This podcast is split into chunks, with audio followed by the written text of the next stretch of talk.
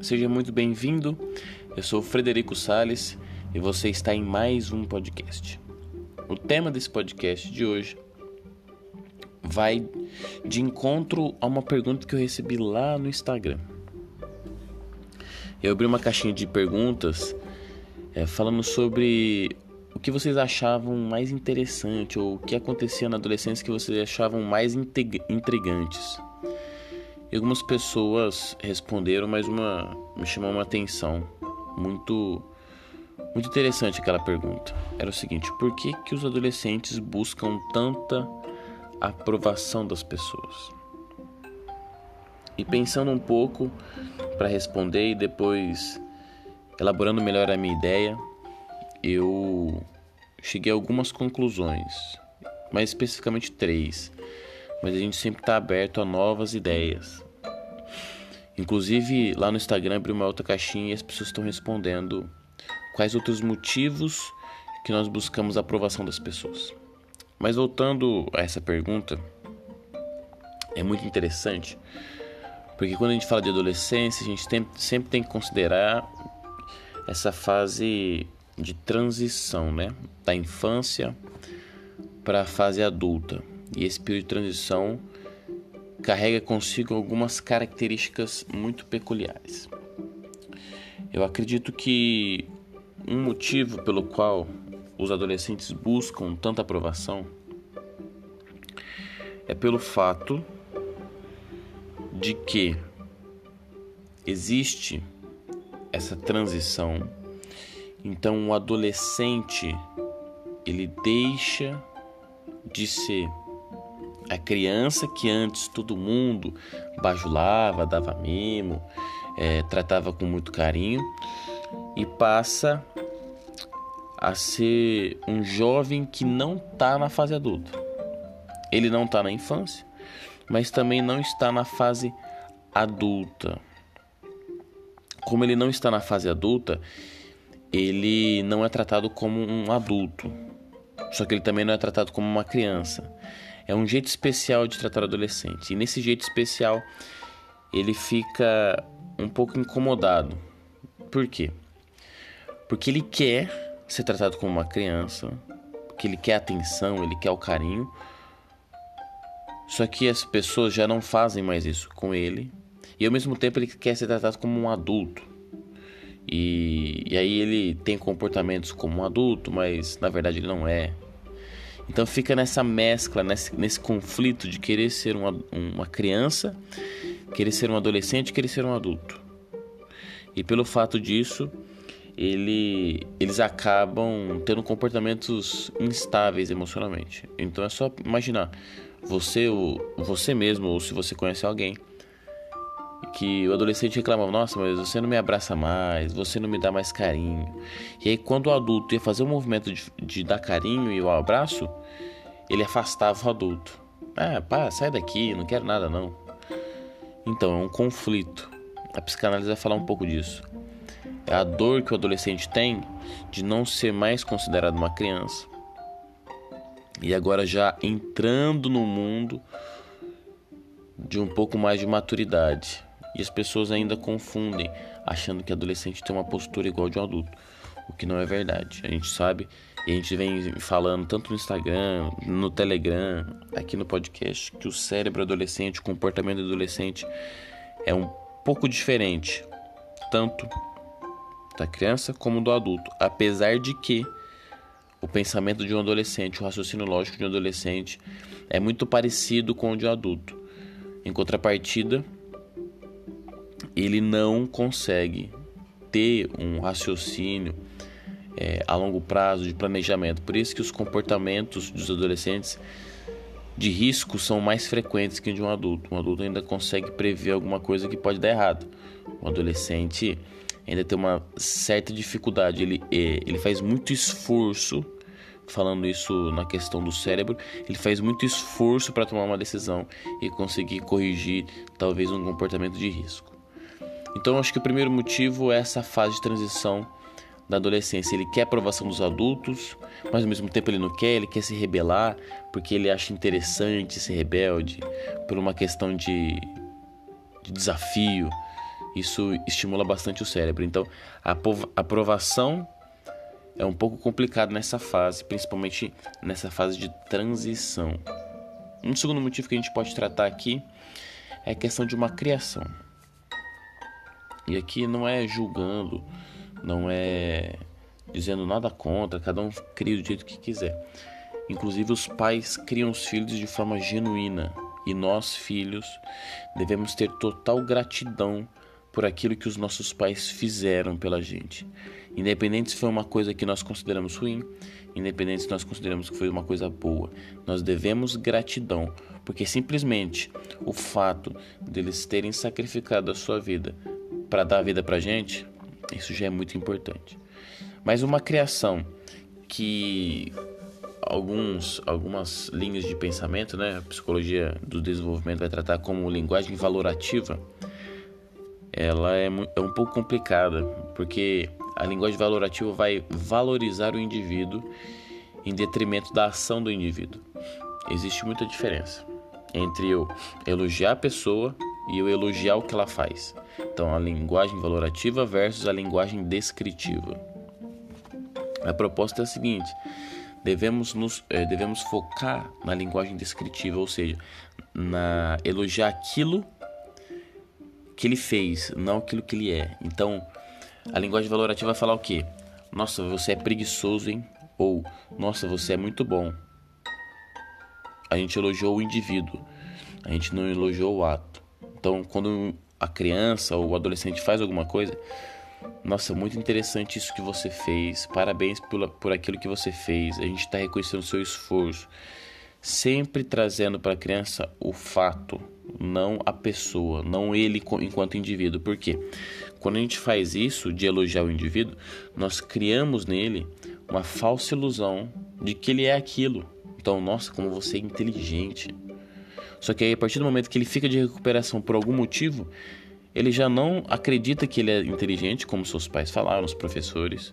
E aí ele busca a aprovação das pessoas. Poxa vida, eu era isso, agora eu já não sou mais. Eu preciso resolver essa questão. E ele começa a forçar, forçar, forçar. Às vezes entra até uma questão de ansiedade, de busca. E ele se perde nesse processo. Então a proposta é sempre tentar elogiar a ação. É claro, a gente às vezes erra, natural. Mas a gente sempre tem que focar na questão do fato, da ação e não do indivíduo, porque isso causa um certo trauma, um conflito no indivíduo. Porque a partir do momento que ele não é mais aquilo que as pessoas falaram que ele era, ele falha, ele se sente frustrado e ele acredita que as pessoas já não gostam mais dele. Eu digo isso pelo, pelo fato que a gente estuda né, algumas questões da ciência, mas por experiência própria. Por muito tempo eu fui elogiado.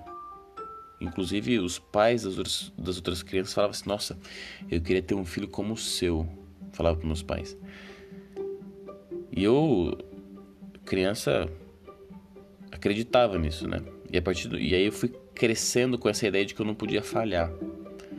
De que eu, ter, eu deveria ser sempre aquilo que as pessoas falavam que eu era menino bom, humilde, esperto, inteligente, esforçado. E aos poucos eu fui entendendo que não era bem assim.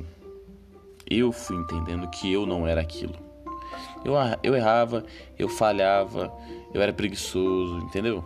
E aí você vai criando na sua cabeça uma ideia de que você não é aquilo.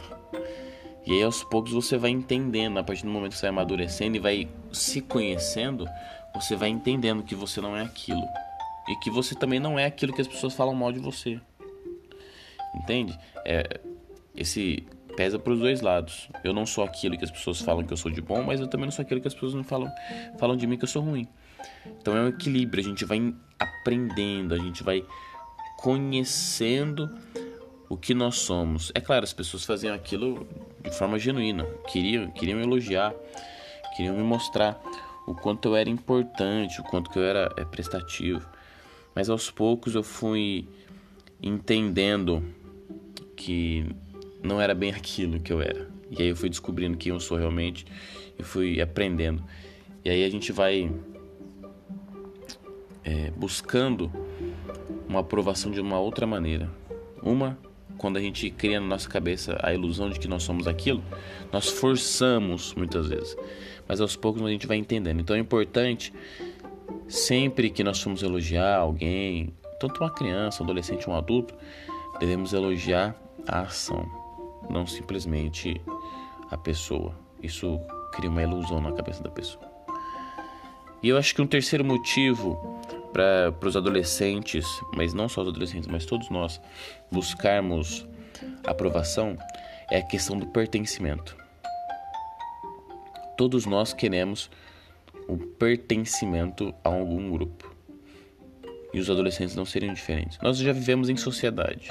Desde quando nós nascemos, nós já convivemos com pessoas. Isso já é um, uma micro sociedade. Nós, na fase de adolescência, Muitas vezes nos distanciamos dos pais pelo fato da rebeldia. E nós buscamos nos amigos, nos colegas, no grupo, no ciclo de amizade, um refúgio, uma aprovação. Então nós acabamos incorporando em alguns grupos. Então a gente busca o grupinho do, do dos jogos, eu me afinizo com, com o pessoal que joga, que joga, ou eu me afinizo com o pessoal do esporte, ou me afinizo com os, os ditos nerds, ou me afinizo com outro grupo, com aquele grupo e tudo mais. A gente busca pertencer a algum grupo muito pelo fato de eu formar a minha personalidade. A partir do momento que eu convivo com as pessoas, eu vou descobrindo quem eu sou. Eu vou descobrindo quais são as, minha, as minhas potencialidades. Eu vou descobrindo como é que eu ajo. Eu vou descobrindo o que eu gosto realmente. E aí, quando nós identificamos um grupo, é importante que nós ali é, e ali a gente faz isso, investe totalmente para pertencer a algum grupo e muitas vezes a gente erra fazendo isso. Porque às vezes a gente quer um grupo que muitas vezes vai fazer mal pra gente, mas era o único que me aceitou do jeito que eu sou.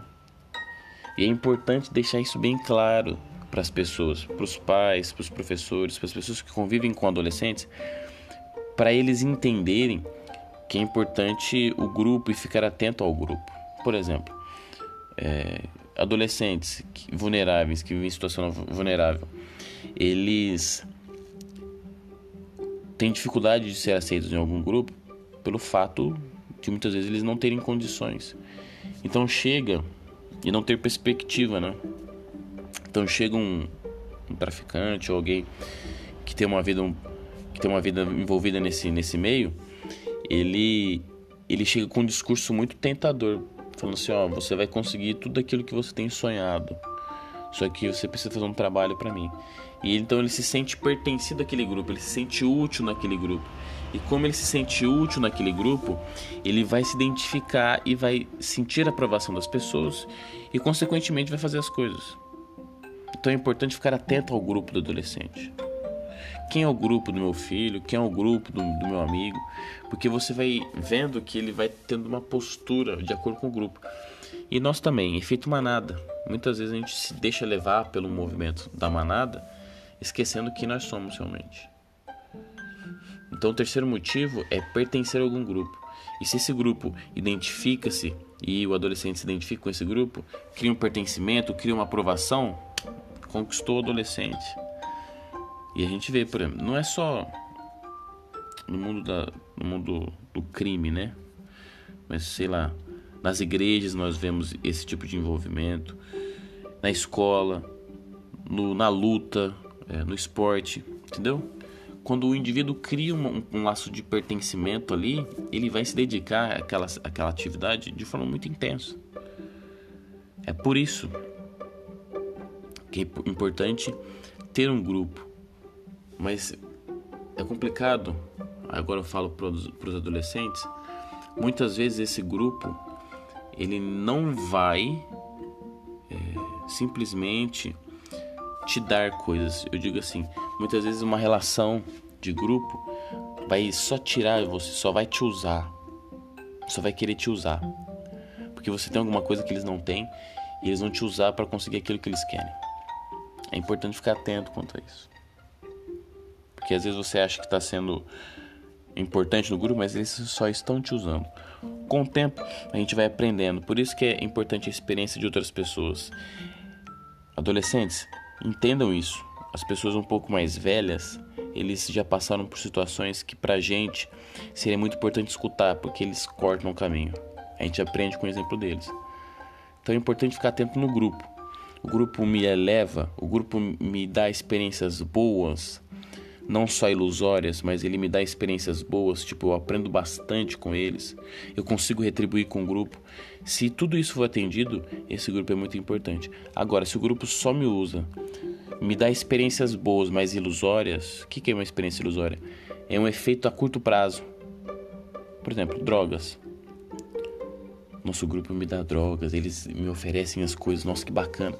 É, mas é ilusório. Depois daquilo lá passa o efeito e você não aprende nada, você só usa e acaba.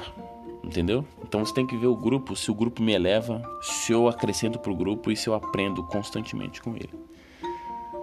Isso seria um grupo ideal. Certo, pessoal? Então, essas três razões: a questão do pertencimento, a questão da saída da infância, para a adolescência aí rolando uma identificação com a fase adulta e a questão da criação ou da linguagem valorativa. É importante ficar atento a, esse, a esses três tópicos quando a gente fala de aprovação.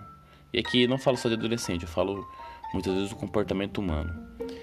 E outra coisa, se você quiser acrescentar mais alguma das ideias, vai lá no Instagram, arroba Frederico que lá tem uma caixinha de texto, de, de perguntas. Responde lá que a gente, vai, a gente vai conversar e vai dialogar um pouquinho mais sobre isso, tá? Um forte abraço e até o próximo podcast.